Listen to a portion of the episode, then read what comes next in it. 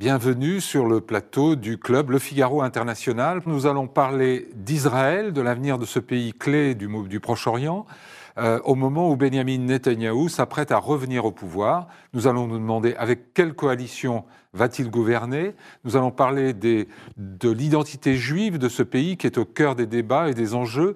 Et enfin, nous parlerons de la question palestinienne qui ne cesse de revenir sur le devant de l'actualité. Ça commence maintenant. Figaro Radio.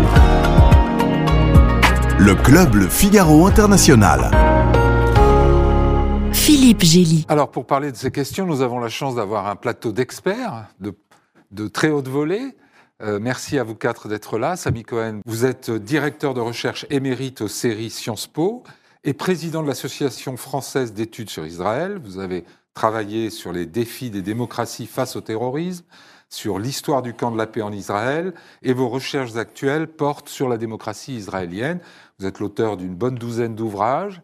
On citera notamment Tzal à l'épreuve du terrorisme en 2009 et Israël, une démocratie fragile en 2021.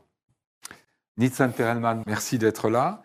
Vous êtes doctorante en sociologie politique à l'université Paris-Cité et ingénieur d'études au CNRS. Vos domaines de recherche portent également sur la société et la démocratie israélienne. Thierry Oberlé, merci d'être là. Vous êtes grand reporter et rédacteur en chef adjoint du service international du Figaro. Vous êtes ancien correspondant à Jérusalem et un familier du monde arabe. Vous aussi, vous avez écrit plusieurs livres. Notre guerre secrète au Mali en 2013 et Jinan, esclave de Daesh en 2015. Georges Malbruno, vous aussi, vous êtes un grand connaisseur du monde arabe et du Proche-Orient en général. Grand reporter, ancien correspondant à Jérusalem, vous aussi, auteur de nombreux livres, depuis Mémoire d'otage avec Christian Chesneau en 2005, jusqu'au Qatar Papers en 2019, et Le déclassement français, Élysée, Quai d'Orsay, DGSE, les secrets d'une guerre d'influence stratégique, cette année même, en, 2010, en 2022. Alors, avec quelle coalition, euh, quelle nouvelle coalition pour gouverner euh, Benjamin Netanyahou est-il en train de mettre sur pied, de mettre sur pied? Pardon. Il, vient d'obtenir du président israélien un nouveau délai de 10 jours. Thierry Oberlé, est-ce que vous pouvez nous dire quels sont les contours de cette coalition qui n'est pas euh, achevée encore? Oui, d'abord, ce qu'il faut faire remarquer, c'est que ce sont les, cinquièmes élections en quatre ans, ce qui est quand même déjà en soi un record. Euh, et cette fois-ci, la, la, donne est un peu différente dans la mesure où euh, il y a une véritable majorité, mais euh, cette majorité est composée du Likoud, le parti de droite, mais qui s'est allié à des partis ultra-orthodoxes et à des partis suprémacistes ou messianiques religieux. Oui. Et donc, il y a dix jours de plus de délai pour Benjamin Netanyahou pour composer son gouvernement, parce qu'il a besoin, pendant ces dix jours, d'essayer de répondre à deux, demandes de ses partenaires, euh, qui sont même des exigences, c'est-à-dire de faire passer une loi euh, par la nouvelle Knesset, donc il faut nommer déjà un nouveau président dans les jours qui viennent, cette loi qui permettrait au président du, du qui est un des partis ultra-orthodoxes, qui s'appelle Monsieur Derry, oui, euh, d'être euh, à nouveau ministre. Il a déjà été ministre, mais il a été condamné. Et dans la démocratie euh, israélienne, lorsqu'on est condamné, on ne peut pas revenir. Donc il faudrait sortir une loi très mm. rapidement pour satisfaire cette exigence. Et l'autre exigence, elle concerne euh, l'ensemble de ses alliés qui, euh, qui demandent euh, à ce que désormais il y ait une loi qui permette de contourner les décisions de la Cour suprême. Et ça, ça serait une grande nouveauté, c'est-à-dire que le Parlement pourrait revenir sur une décision de la Cour suprême, hmm. qui est le, la clé de voûte de tout le système démocratique on va, israélien. On va parler de ça sur le fond, Samy Cohen. Euh, c'est toujours très compliqué de former des coalitions à, à, Jérusalem et en Israël. En l'occurrence, c'est ordinaire ou c'est particulier? Euh, Là, c'est un, un, petit peu plus compliqué que d'habitude parce que euh, Netanyahu euh, a face à lui des partis politiques qui savent très bien que Netanyahu dépend d'eux et qu'ils font monter les enchères très très haut. Vous voulez dire que c'est lui qui est en position de faiblesse un petit peu? Pardon? C'est lui, Netanyahou, qui est en position de faiblesse? On peut dire qu'il est en position de faiblesse, oui, par rapport à, à, des partis qui ont assuré sa victoire. Euh, S'il devient Premier ministre, ce sera grâce à eux. Et donc, ils ont fait monter les enchères et ils réclament des postes ministériels très importants. Certains ont, euh, il a lâché le lest, il a lâché du lest sur certains euh, postes, comme le poste de ministre de la Sécurité nationale qu'il a accordé à Ben Gvir, qui est un poste très important concernant non seulement la sécurité nationale en Israël, mais dans les territoires occupés. Il n'a pas cédé sur le, poste de ministre de la Défense que réclamait un de ses partenaires, euh, Bezalel Smotrich. Euh, là, euh, moi, je pensais qu'il a effectivement qu'il n'allait pas céder là-dessus parce que c'est vraiment très important. Il a cédé un petit peu quand même parce qu'il lui donnerait l'administration civile des territoires. Oh, oui, oui, c'est pas encore euh, définitif, mais il pourrait lui céder l'administration civile des territoires, qui est un poste important. C'est pas encore fait. Mhm. Euh, je pense que les Américains, qui sont très sensibles sur les questions de coopération militaire et sécuritaire, ont eu leur mot à dire. Ils ont bien fait comprendre que voilà, il y avait des limites à ne pas dépasser. C'est ce qu'écrivait le New York Times aujourd'hui, oui. Euh, juste, Ben oui demande aussi des super pouvoirs en tant que patron de la police. Parce que pour l'instant, ses pouvoirs sont limités. Nitzan Perelman, euh, est-ce que euh, vous avez écrit que euh, cette, cette, la démocratie israélienne n'a jamais été aussi nationaliste, raciste et xénophobe? J'ai lu ça sous votre plume. Oui. Et alors, vous, pourquoi? À cause de ces personnages-là? En fait, je pense que Sami Cohen, vous présentez ça très bien dans votre dernier livre. Il y a vraiment un développement, un progrès où on voit les principes démocratiques qui font partie du régime de l'État en train de s'affaiblir depuis 2009 notamment.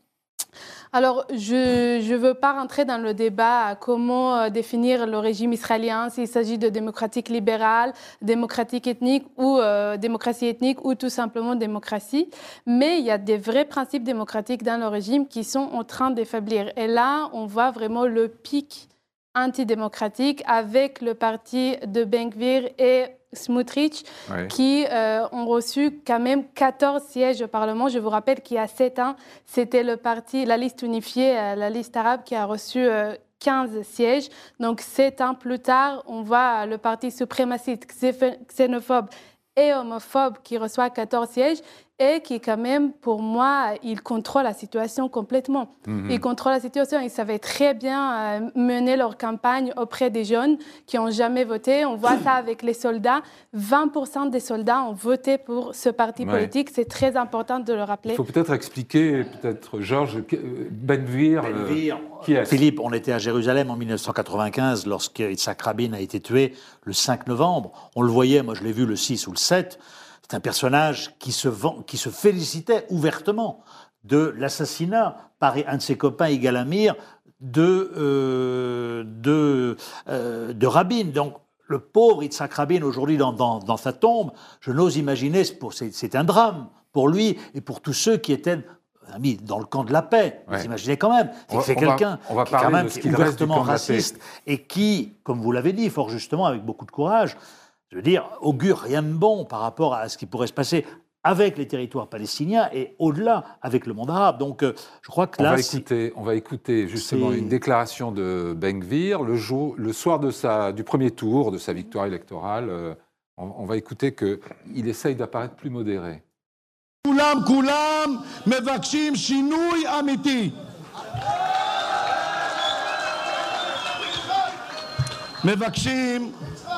ללכת בביטחון ברחוב. מבקשים שלא יכבלו את הידיים של החיילים והשוטרים שלנו. מבקשים לעשות הפרדה מוחלטת בין מי שנאמן למדינת ישראל ואין לנו שום בעיה איתו לבין מי שחותר תחת קיומה של המדינה היקרה שלנו. Sami Cohen, ça vous inspire quoi cette déclaration? Écoutez, on ne voit pas très bien euh, les mains jusqu'au bout, mais en fait, quand on voit l'ensemble de la séquence, euh, il invite euh, expressément le rabbin de Kriyat Arba, qui est la colonie la plus extrémiste. À Hébron À côté d'Hébron, euh, accolé à, à, Hébron, qui sont des cahanistes fanatiques des c'est-à-dire disciple du rabbin Meir Kahn, un Américain. Lui-même est un disciple du rabbin Meir Kahn, qui est un rabbin né aux États-Unis, qui a émigré en Israël, qui a euh, mis sur pied un parti politique qui s'appelle le CAR, qui a réussi à entrer à la Knesset. Et ensuite, il y a eu une majorité de députés qui a voté en fait son interdiction d'entrer à la Knesset. Mais ce soir-là, il y a le rabbin qui est là, il le fait acclamer. Euh, ben Gvir essaie de se faire passer pour quelqu'un qui a changé, qui n'est plus le même. En fait, la présence de ce rabbin extrémiste montre bien qu'il n'en est rien. Mhm. il, progresse avec des alliés qui sont toujours aussi extrémistes que lui. Et alors, à quelles conséquences faut-il s'attendre quand on aura ces gens-là, entre autres, bien sûr, dans le gouvernement euh, prochain Je vais juste rajouter qu'il a été invité euh, quelques jours après les élections chez euh, le président. Et juste après son rendez-vous, il est allé il est allé à une bah, de commémoration de Kahana. Donc, euh, ça montre que vraiment, lui, il essaie de rien cacher, il n'utilise même pas des bons mots euh, pour le faire. Et qu'est-ce qu'on peut s'attendre? Donc, euh, on peut s'attendre à des résultats très graves. Là, on voit par exemple qu'il y a Avi Maoz, du parti euh, de Bengvir et Smutrich qui dit euh, la meilleure contribution euh, des femmes à l'État, c'est le mariage, mhm. et qui dit qu'il est contre les familles différentes, c'est-à-dire les familles où il n'y a pas deux parents, un homme et une femme, qui va être responsable des euh, programmes bah, d'éducation, qui va être responsable en partie euh, du ministère de l'Éducation et qui va aussi être responsable de ce qui euh, Netanyahu, il vient tout juste de créer cette mission de l'identité nationale juive, mhm. c'est-à-dire qui est juif. On va en parler tout à l'heure. Thierry Oberlé, en tant que ministre de la Sécurité intérieure, ça lui donne quel pouvoir et notamment euh, à Jérusalem sur le. Bah déjà, il y a le, personnage de Benkvir qui est un type qui. Euh, qui est qui n'est pas dénué de charisme en fait, euh, qui peut avoir beaucoup d'humour. c'est un avocat. C'est un avocat. Il, on, a, on a, pu le voir dans, à Sheikh Jarrah, qui est un quartier palestinien de, de Jérusalem-Est, sortir un flingue et euh, dire aux Palestiniens qui étaient autour de lui euh, Je vais vous foutre une balle dans la tête. Ah, Donc c'est cet homme. C'est une preuve de l'humour que vous lui prêtez Non, par ailleurs, euh, par ailleurs c'est un personnage complexe en fait. Ouais. C'est pas uniquement le, le, côté turbulent. Il y a aussi un Benvir idéologue, il y a un Benvir qui peut être, c'est vrai, drôle. et en fait, il dégage, il dégage en fait une. une une personnalité et il a maintenant une influence qui fait que ces idées qui euh, avant étaient considérées comme totalement marginales dans la société israélienne, euh, qu'on a pu connaître il y a dix ans ou auparavant, ou même quand je, suis arrivé à Jérusalem il y a cinq ans, maintenant ces idées sont devenues mainstream. Mhm. Et c'est ça qui est complètement nouveau. Alors maintenant, quand on lui donne le poste de, de ministre de la Sécurité, euh, c'est sûr qu'il va vouloir euh, l'assurer, l'assumer avec des pleins pouvoirs, avec des, vrais pouvoirs de police, euh, alors que pour l'instant, une fois de plus, on arrive à cette question qui me semble très importante, c'est quels sont les, les contre-pouvoirs, parce que la société israélienne fonctionne beaucoup sur les contre-pouvoirs et sur le rôle de la, la Cour suprême et mhm. des instances judiciaires. Et là, si c'est lui qui dirige les enquêtes de police, il y a vraiment de quoi s'inquiéter. Et il y a un risque de provocation, Georges Malbruno oui, il, a, parlé quand même, je crois, de transfert des Palestiniens, et donc il, risque de, de, souffler sur les braises. Et à un moment déjà où la situation est quand même assez tendue, on le voit à Naplouse, les Palestiniens, euh, il y a une espèce de réveil un petit peu de la, euh, du, de la cause palestinienne, attisée aussi par ce qui se passe à, la Coupe du Monde à Doha. Donc euh, je crois que ça, on, on, se prépare à des, des jours difficiles avec un personnage comme ça qui, est quand même brut de décoffrage. Et donc, euh, voilà, on est, on est, on est dans, une, dans, une, dans un scénario effectivement assez, assez dangereux où il va y avoir une polarisation entre, entre des extrêmes. Le Hamas, évidemment, à Gaza va en, va en profiter pour dire regardez. Et puis aussi, on y reviendra. Le message qui est transmis par Israël à l'extérieur, au moment où on parle des accords d'Abraham, etc., est catastrophique pour Israël, et même au sein de la communauté de la diaspora. Vous avez vu aux États-Unis des, personnages comme euh, euh, Foxman qui, qui se sont dit je ne veux pas d'une dérive euh, fasciste d'Israël, ce qui est quand même, ce qui est quand même très très fort de la part d'un type qui est hyper sioniste et c'est son droit et c'est bien. Mais là, on est, je pense que ça pose un problème pour la diaspora aussi, je pense. Est-ce que, est-ce que cette coalition est gouvernable? C'est ce, que dit Yair Lapid, l'actuel Premier ministre de gauche, entre guillemets. la critique principale qu'il formule pour l'instant, c'est de dire que ça sera un attelage ingouvernable pour Netanyahou. Juste, si vous permettez, que euh, je reviens un tout petit peu en arrière pour compléter ce qui a été dit concernant Benvir. Benvir est d'autant plus dangereux qu'il souhaite euh, revenir sur le statu quo concernant le monde du temple. Le monde du temple, euh, en fait, le statu quo qui a été mis en place en 67, à l'époque par Moshe Dayan avec les Jordaniens, était que seuls les musulmans pouvaient y prier. Les juifs pouvaient y aller, euh, visiter, mais ils ne pouvaient pas prier. Ce statu quo a été maintenu globalement. Euh, euh, notre ami Benvir essaie de revenir là-dessus, ce qui va provoquer une flambée de violence inévitable, parce que Jérusalem, El-Aqsa, c'est quelque chose de vital pour les Palestiniens. voilà, je tenais à dire ce point-là. Et un autre point. Mais les, les juifs religieux considèrent aussi que, et les gens euh, qui suivent Ben considèrent que c'est vital pour eux. Et considèrent que c'est vital pour eux. Religieusement parlant. Mais il y, a une, il y a eu un accord qui a été mis sur place en 67, qui a maintenu une certaine stabilité. Mm. Je ne sais pas si vous vous souvenez, au moment de la crise des portiques, euh, il y a 3-4 ans, euh, à quel point déjà ce problème-là, le fait de pouvoir contrôler les Palestiniens pour l'accès au monde du temple, avait provoqué des émeutes considérables.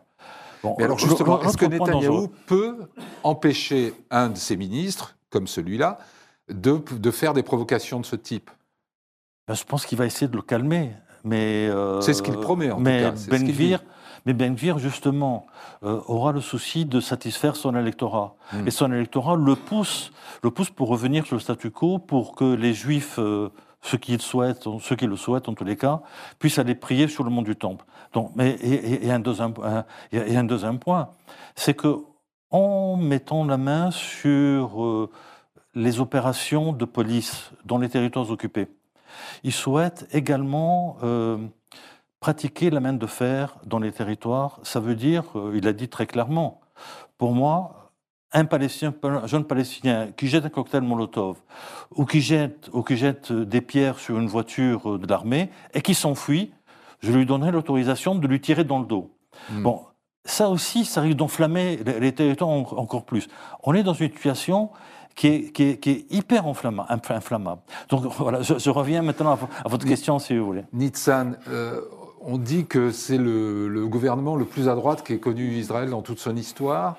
Euh, en même temps, Netanyahou, euh, euh, on l'a vu arriver au pouvoir en 96, il avait battu Shimon Peres dans les urnes, et déjà à l'époque, il y avait un peu de catastrophisme, et puis finalement, il, est insubmersible et il arrive plus ou moins à gérer sa barque. Est-ce qu'il faut vraiment s'inquiéter, selon vous, de, ces nouveaux alliés? Justement, ce qui est intéressant, c'est qu'en 2009, en 2013, en 2015 et là en 2022, on dit c'est le gouvernement le plus à droite qu'Israël n'a jamais connu. à chaque fois. C'est intéressant, mais euh, je ne suis pas d'accord avec les gens, et il y a même des gens de la société civile en Israël qui disent euh, Ben Gvir, Smutrich, c'est comme Yair Lapid, Benny Gantz. Moi, je suis complètement pas d'accord avec ça. Je pense déjà, Netanyahu, on a oublié peut-être de mentionner qu'il a ses procès euh, de corruption. Euh, et pour lui, euh, c'est plus important que tout de faire passer justement la clause de contournement pour pouvoir. en redevenant Premier ministre, il, gagne de nouveau une, une immunité? Justement, il n'y a pas l'immunité en Israël et c'est ça qu'il veut faire par la clause de contournement. Il veut faire passer une loi qui ne pourra pas être annulée par la Cour suprême qui, a été condamné pour euh, fraude fiscale et mhm. qui donc ne pourrait pas devenir ministre, si on, modifie la loi à la Knesset, ça bénéficie aussi à Netanyahou? Euh, je pense que c'est pas la même là, mais je pense qu'effectivement, la clause de contournement, ça va faire bénéficier à tout le monde. Parce que hmm. euh, tout le monde, je dis, bah, bien sûr, le gouvernement, et je pense que cette fois-ci, il faut vraiment s'inquiéter parce que justement, euh, c'est ça aussi le sujet de mes recherches, voir comment on décrit euh, les actions nationalistes antidémocratiques par des beaux mots démocratiques, par des valeurs démocratiques. Et là, on voit que Benvir et Smutrich essayent même pas de camoufler leurs actions. Pour eux, au-delà du populisme. Exactement, ils veulent l'annexion de Netanyahou. Exactement. Ils veulent l'annexion. Eux, c'est une vraie idéologie. Ils veulent l'annexion de la Cisjordanie sans donner droit aux Palestiniens hmm. dans ces territoires et ils sont très clairs dessus. Thierry Oberlé. Euh, maintenant, il faut savoir aussi que Benjamin Netanyahou, et toute sa carrière le, montre, il est certes idéologue, mais il est aussi euh, pragmatique et opportuniste. Et il, va être plus que jamais sur une ligne de crête. Et euh, de quelle manière il peut, il peut résister et se maintenir Ça va être une coalition qui, à mon avis, sera très fragile qui va dépendre aussi de... Parce qu'on parle toujours... En dépit de, la majorité que vous expliquez au début. En dépit de sa majorité, parce qu'il suffit qu'un des partis... Euh, Mais Georges, Georges Malbruno, euh, Netanyahou, c'est aussi quelqu'un qui connaît très bien les États-Unis, mm. qui a des relations euh, de proximité avec les dirigeants des deux partis d'ailleurs, et donc il saura probablement se, se positionner euh, à la limite de ce qui est acceptable peut-être par Washington? Ben, euh, En 96, il, a osé quand même assassiner Khaled Meshal, vous vous souvenez, à Amman. Euh, ça s'est terminé par une, une, catastrophe pour Israël. Mais là, vous avez raison, c'est que je pense que Netanyahu aujourd'hui attend le retour de Trump au pouvoir à la Maison Blanche dans deux ans, parce que ça a été son plus grand allié. Et effectivement, il connaît très très bien, il est américain, il connaît très très bien le, le fonctionnement de la démocratie américaine il connaît le poids d'Israël là-bas, mais surtout, je pense qu'il pense, il pense qu'avec le retour des républicains en 2022, 24, 24, qui n'est pas, acquis, mais en tout cas c'est son pari, là il pourra avoir, il on pourrait revenir à une situation comme il y a eu en, 2020, mm. euh, mais je pense que sur le front, effectivement, sur le front palestinien, le front palestinien, il n'y a rien à attendre de, de Bibi, qui quand même, faut s'en souvenir, on était à Jérusalem en 96 quand il a été élu à la surprise générale, cette nuit folle de, juin, euh, les, accords d'Oslo se sont arrêtés peu après. Quoi. Il n'y a plus rien eu après. Donc je vois mal Netanyahou aujourd'hui, compte tenu de sa coalition, revenir et, avancer vers une... Vers un point qu'on n'a pas évoqué sur cette question euh, de la coalition, c'est que Netanyahou, en ce moment, pour accommoder ses nombreux alliés, tous très gourmands, est en train de découper certains ministères euh, de donner des bouts à l'un, de sortir euh, certaines fonctions de la tutelle de l'armée, etc. Qu'est-ce que vous pensez de ça, euh, Samy Cohen? Ben, Voilà, comme, il a des alliés très gourmands, comme Smotrich qui voulait le ministère de la Défense, et donc il s'agit de lui donner des morceaux de services, d'administration, qui ne dépendait pas forcément du ministère de la Défense, euh, ou qui dépendait du ministère de la Défense, et qui va être transféré à Smotrich, qui devient ministre de l'économie. Bon, il est obligé de, de, jouer avec ce genre de découpage pour satisfaire, c'est un peu un puzzle. Euh, je ne sais pas dans quelle mesure il pourra arriver au terme des dix jours qu'il a reçus du président, dans quelle mesure est-ce qu'il arrivera à former une coalition? Je pense qu'il sera obligé vraiment de dire, ben, écoutez, là, euh, à la dernière heure, j'ai un gouvernement, quoi qu'il en soit. On dit qu'il a, il a obtenu ces dix jours de, délai supplémentaire pour accommoder les, les, les, les, barons de son propre parti. Ah, Parce que ça, grogne au Likoud tellement il est obligé de distribuer des... il y a ça aussi, oui. Oui. Oui, les, les, barons, les, barons sont donc, bien logés. Vous, il faut s'attendre à, à, une situation, euh, un pays dysfonctionnel? Je pense que c'était le cas depuis, c'est le cas depuis deux ans et demi, euh, malheureusement. Et euh, c'est-à-dire que c'était le cas avec la gauche. Exactement. Enfin, le centre-gauche. Le... Oui, un peu moins, mais la coalition était quand même très, très fragile. Il y avait des histoires euh, tous Pourquoi les ils mois. Ont perdu? tous les mois. Pourquoi ils ont perdu? Parce que justement, c'était une coalition complètement, complètement hallucinante. Il y avait d'un côté à la droite de, l'autre côté, à la gauche sioniste, il y avait le parti islamiste. C'était une coalition composée euh, juste euh, bah, la coalition non Bibi, pas bah, low Bibi. Et euh, bah, c'était vraiment leur seul, point en commun. On voyait qu'il y avait les mesures d'urgence. Les mesures d'urgence, c'est ce qui permet le gouvernement israélien d'appliquer ces lois en Cisjordanie. Et on voyait que les colons, du coup, le parti des colons votait contre ces mesures d'urgence. Et le parti de la gauche sioniste, Meretz, qui est contre l'occupation, vote pour ces mesures d'urgence. Alors on en vient justement à notre deuxième question, c'est-à-dire cette, cette, question de l'identité juive de l'État d'Israël, qui, dans sa constitution, est désormais l'État-nation du peuple juif. C'est d'ailleurs une réforme qu'a introduite Netanyahou lui-même. Euh, Sami Cohen, vous estimez que c'est au cœur des enjeux actuels euh, pour ce pays? C'est au cœur des enjeux pour la droite israélienne et pour le sionisme religieux, euh, très nettement. Le, fait qu'en 2018, euh, la droite et l'extrême droite, à l'époque, c'était c'était Bennett, c'était Shaked, c'était la mouvance sioniste religieuse un peu plus moderniste que, que Smotrich, qui est, qui est vraiment quelqu'un de très archaïque sur le plan religieux. Euh, déjà à l'époque, ils avaient euh, fait voter la loi fondamentale de l'État-nation qui dit, en l'occurrence, la clause principale, c'est que seul le peuple juif peut s'autodéterminer dans ce pays-là. Autrement dit, toutes les autres minorités peuvent avoir des droits personnels, des droits de voter, des droits de, euh, euh, de, se, représenter à la, de se présenter à la Knesset, mais le pays ne leur appartient pas. C'est comme si en, en, France, un gouvernement disait à une minorité, les juifs ou les musulmans français, vous êtes français, vous avez le droit de voter, vous avez... mais ce pays ne vous appartenait pas. Ce pays ne vous appartient pas. Bon, et, et, et, avec quelles conséquences juridiques? Écoutez, est-ce que c'est ça, dépasse le déclaratif Aucune. C'est pas seulement déclaratif.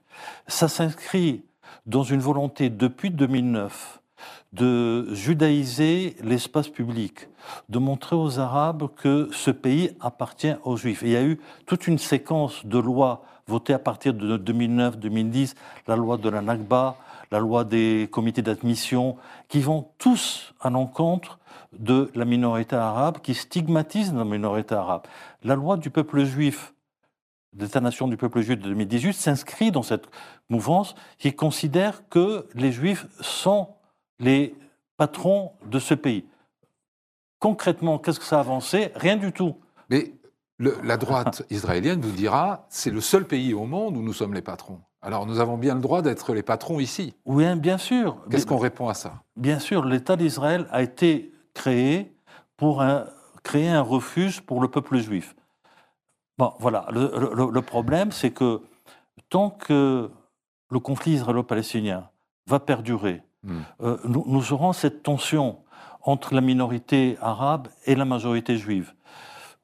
Pour que cette tension se résolve, il faut que le conflit palestinien arrive à un terme. Et, que, et que cette minorité, ce sont partie prenante de la société israélienne. Mais Nissan Perelman, il y a aussi des tensions dans la société israélienne. Les, Juifs d'Israël arrivent de plus de 104 pays différents. En fait, leur point commun, c'est la religion C'est le seul point commun? Alors là, Ou est-ce qu'il y en a d'autres? On doit aller très très loin hein, dans le passé pour comprendre ce que Ben Gourion euh, il a fait. Il voulait transformer à tous les juifs qui arrivaient de partout dans le monde en un seul juif sioniste ashkénaze qui travaille la terre, qui est très fort, pas comme le juif euh, de la diaspora. Et, qui a été euh, longtemps euh, des victimes. Exactement. Et on a tendance à dire qu'aujourd'hui, entre les séfarades et les ashkénazes, il n'y a plus du tout de tensions, etc. Je ne suis pas vraiment d'accord avec ça. Bah, sachant en que tout moi, cas, ils ont des partis politiques distincts. Ben, oui, mais quand il s'agit des partis ultra-orthodoxes, ah, bah, il y a beaucoup des enfants mixtes comme moi-même. Donc, on ne peut pas vraiment parler de ça, mais peut-être aujourd'hui, on peut toujours parler de ce que Netanyahu essaye de faire, et des partis de la droite aussi, de parler d'une élite ashkénaze de gauche qui contrôle les médias, qui contrôle la Cour suprême, qui contrôle euh, bah, des institutions.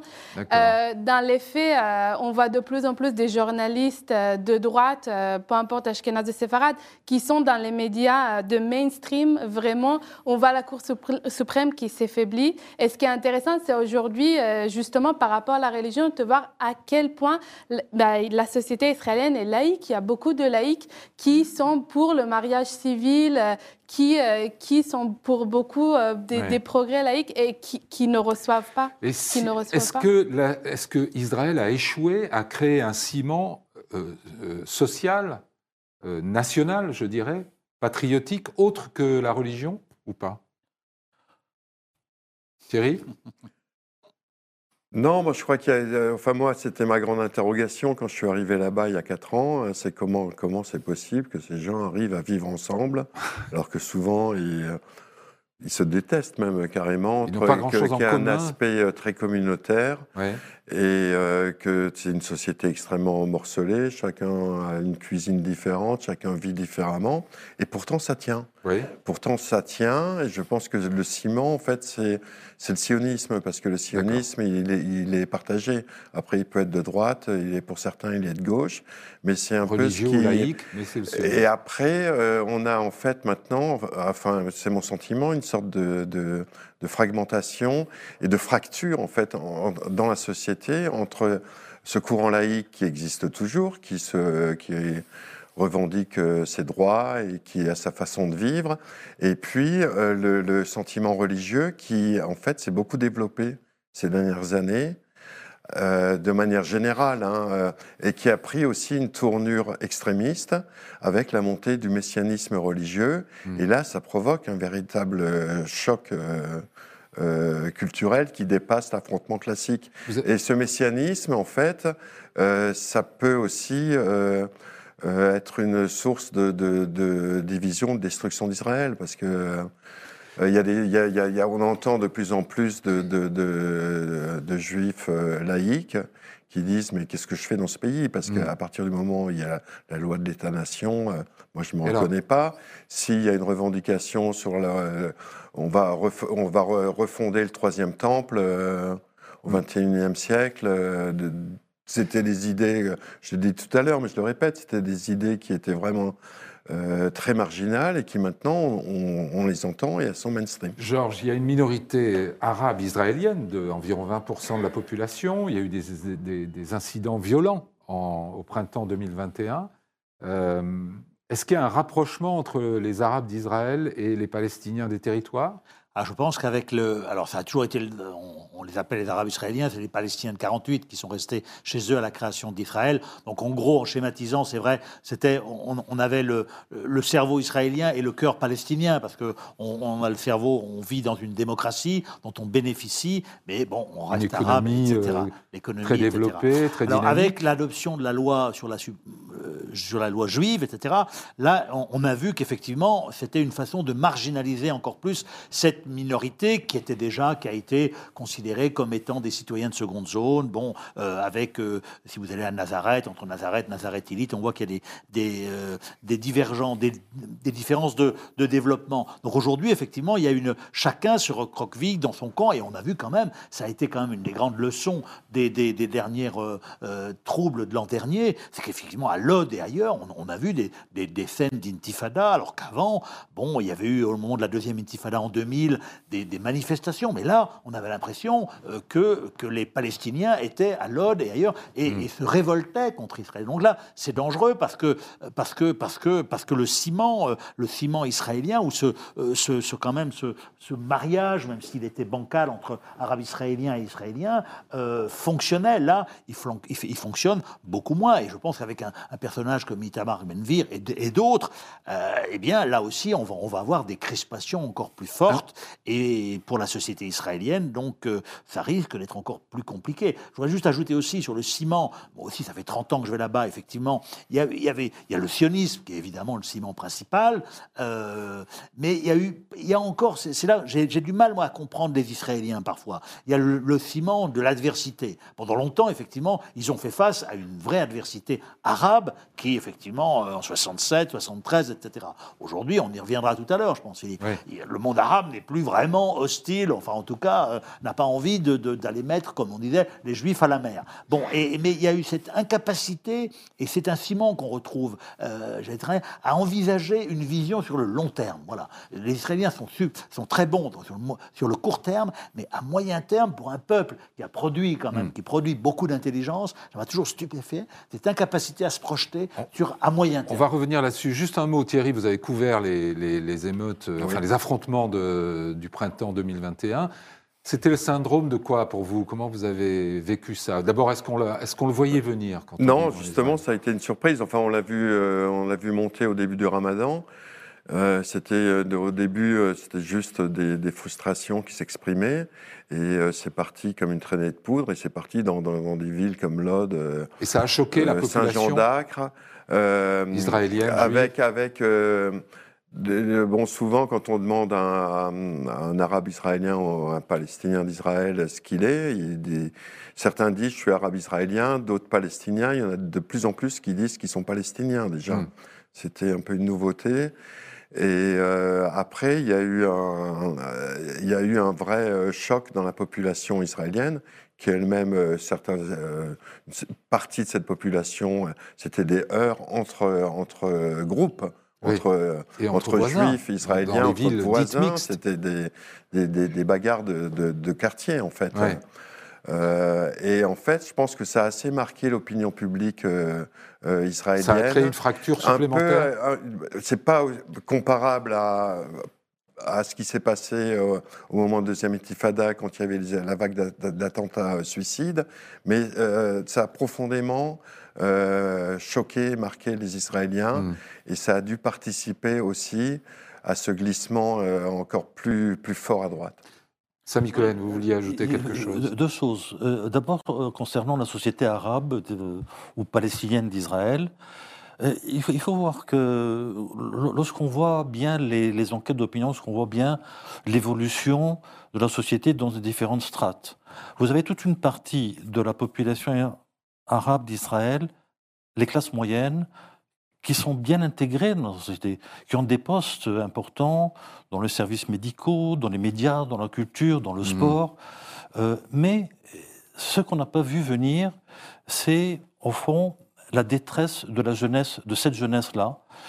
Il faut dire qu'à peu près 15% euh, de cette jeunesse connaît le chômage, ce qui est beaucoup plus élevé que la moyenne de la société juive.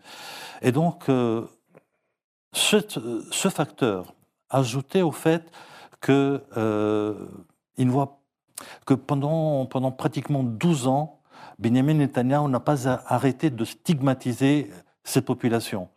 Bon, ça a provoqué. Euh, il a pas seulement les Palestiniens des territoires, mais aussi ben, les. La question des territoires a été l'étincelle qui a provoqué euh, une vague de mécontentement qui s'est euh, euh, bon, qui s'est réalisée en mai, en mai 221. Concernant le sionisme, je voudrais revenir un tout petit peu sur ce qui a été dit, avec un tout petit bémol quand même. Le sionisme n'est plus la glu des Israéliens, de la société israélienne. Parce qu'en fait, il y a une fracture très nette entre le sionisme des origines, qui était un sionisme modéré, un nationalisme modéré, un nationalisme laïque, un, nationalisme pragmatique, prêt à des concessions, et il avait montré. Déjà en 47, ils avaient accepté le plan de partage. En 48, ils se, voilà, ils se sont arrêtés aux accords d'armistice, et c'était point final.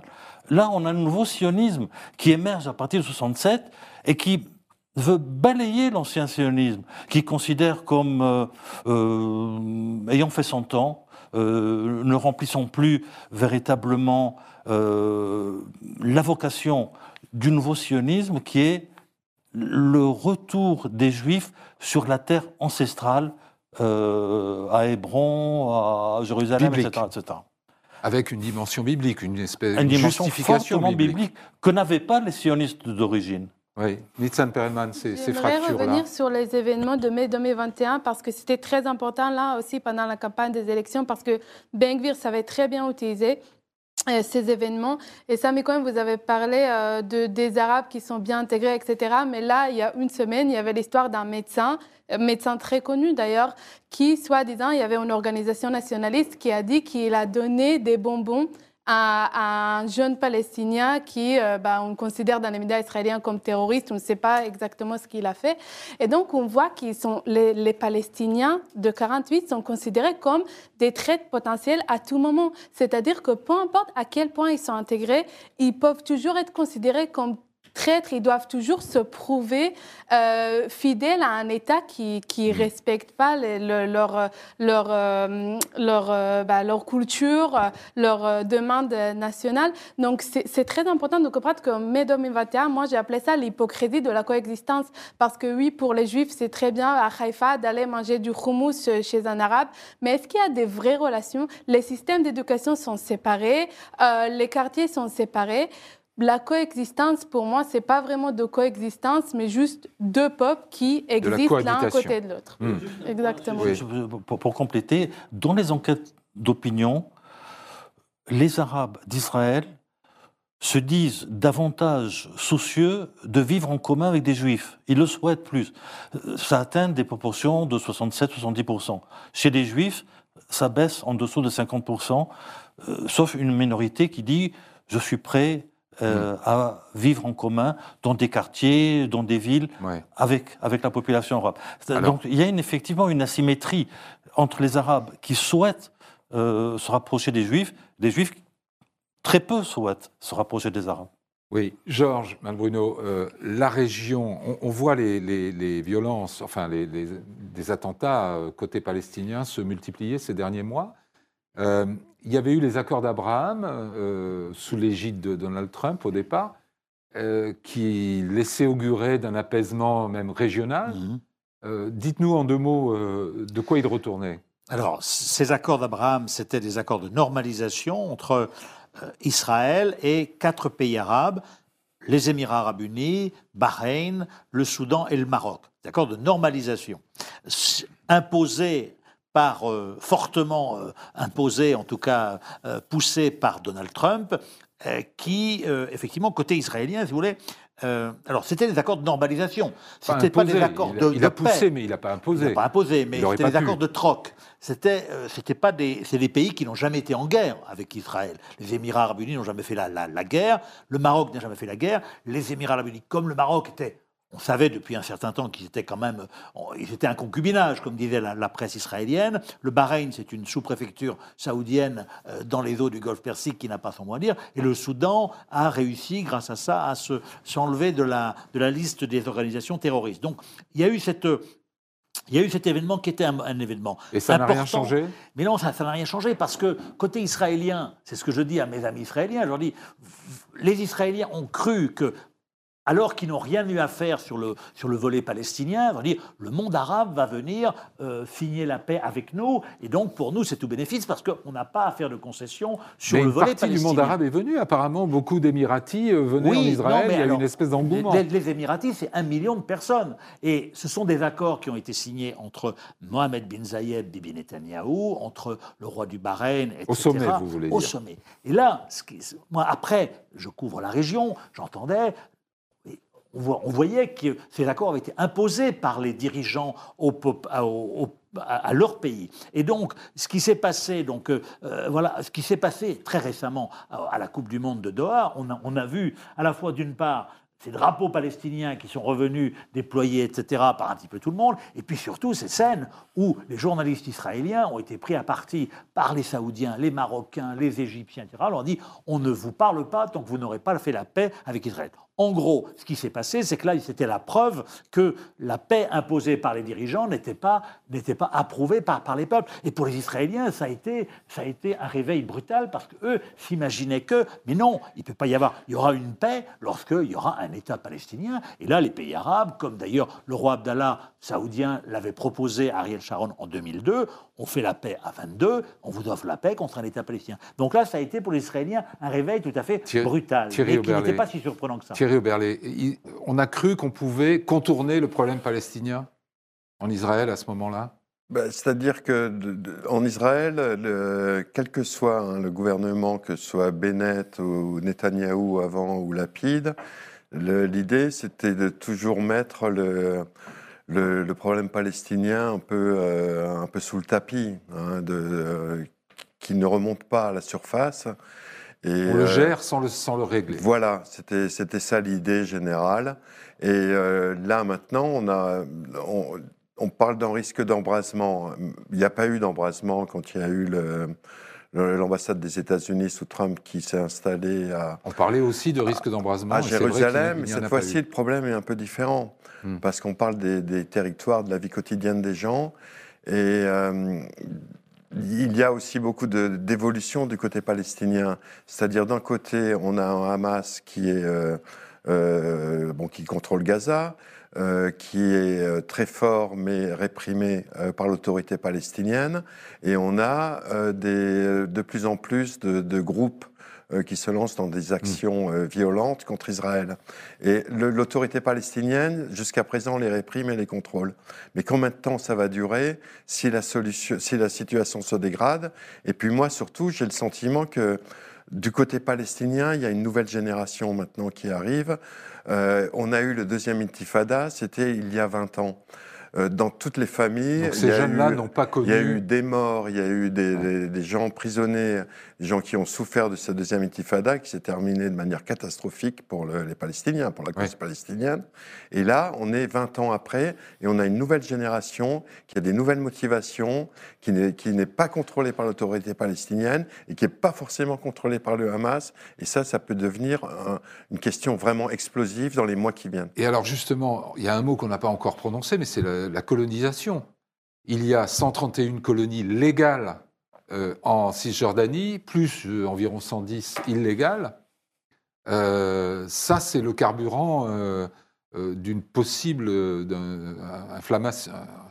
inflammation, de, de, la région, de nouveau. C'est un carburant ancien, mais qui est ancien. Oui, mais là, on a affaire à des gens qui vont être au pouvoir, qui sont de farouches défenseurs de la colonisation. Écoutez, le, le, problème, ce n'est pas seulement la colonisation, c'est l'absence de perspective. Mhm. C'est le fait que... Est-ce qu'un État palestinien pour, est les, pour les jeunes Palestiniens, pour, les jeunes Palestiniens, ils, ne voient aucune perspective, ils ne voient, ils voient pas à terme comment euh, leurs aspirations nationales pourraient être réalisées.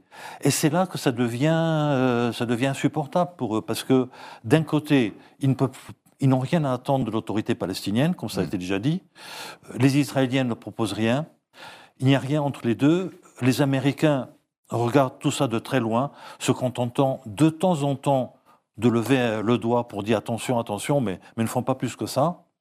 Bon, et, c'est vraiment le carburant de, de, de, de, ce qui est en train de se passer depuis le mois de mars, c'est-à-dire l'émergence d'une jeunesse qui euh, a décidé de prendre des armes et d'essayer de faire bouger les choses par elle-même. Elle ne résoudra aucun problème, mais attirer l'attention sur le fait que le problème commence à être assez insupportable. Mais la violence des Palestiniens appelle euh, la réponse des, des, forces de, de l'ordre et de sécurité israéliennes.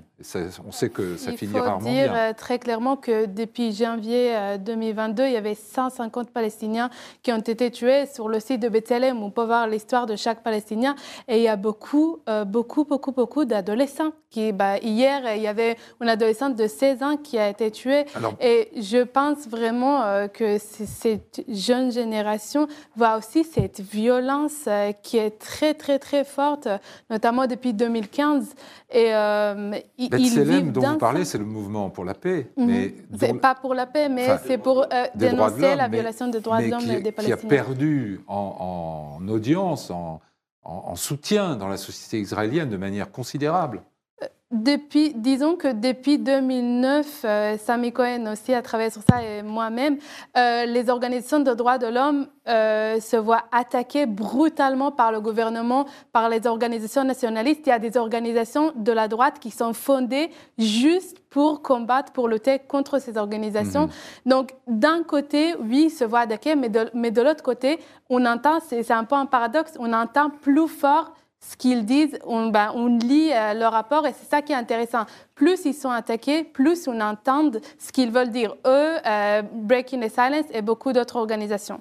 Juste un mot, parce qu'on arrive presque à la fin de cette émission, mais Georges Malbruno, euh, la menace iranienne, l'échec de, l'accord nucléaire, enfin de son renouvellement, est-ce qu'avec une coalition aussi radicale, aussi à droite, vous voyez un risque de, confrontation bah, entre Israël et l'Iran Ça va, euh, plus grand. si vous voulez, le, le, gouvernement iranien depuis un an et demi s'est ultra radicalisé. En Israël, le gouvernement s'est ultra radicalisé. Et je pense qu'il va y avoir euh, les, les, radicaux se frottent les mains, c'est-à-dire les radicaux à Téhéran, le Hamas se frotte les mains à Gaza parce que, parce que le Hamas a profité de ce vide depuis 20 ans pour ses, ses missiles, ses roquettes. Il y a 20 ans, elles avaient 3 km de portée. Aujourd'hui, elles atteignent, elles atteignent Jérusalem, etc.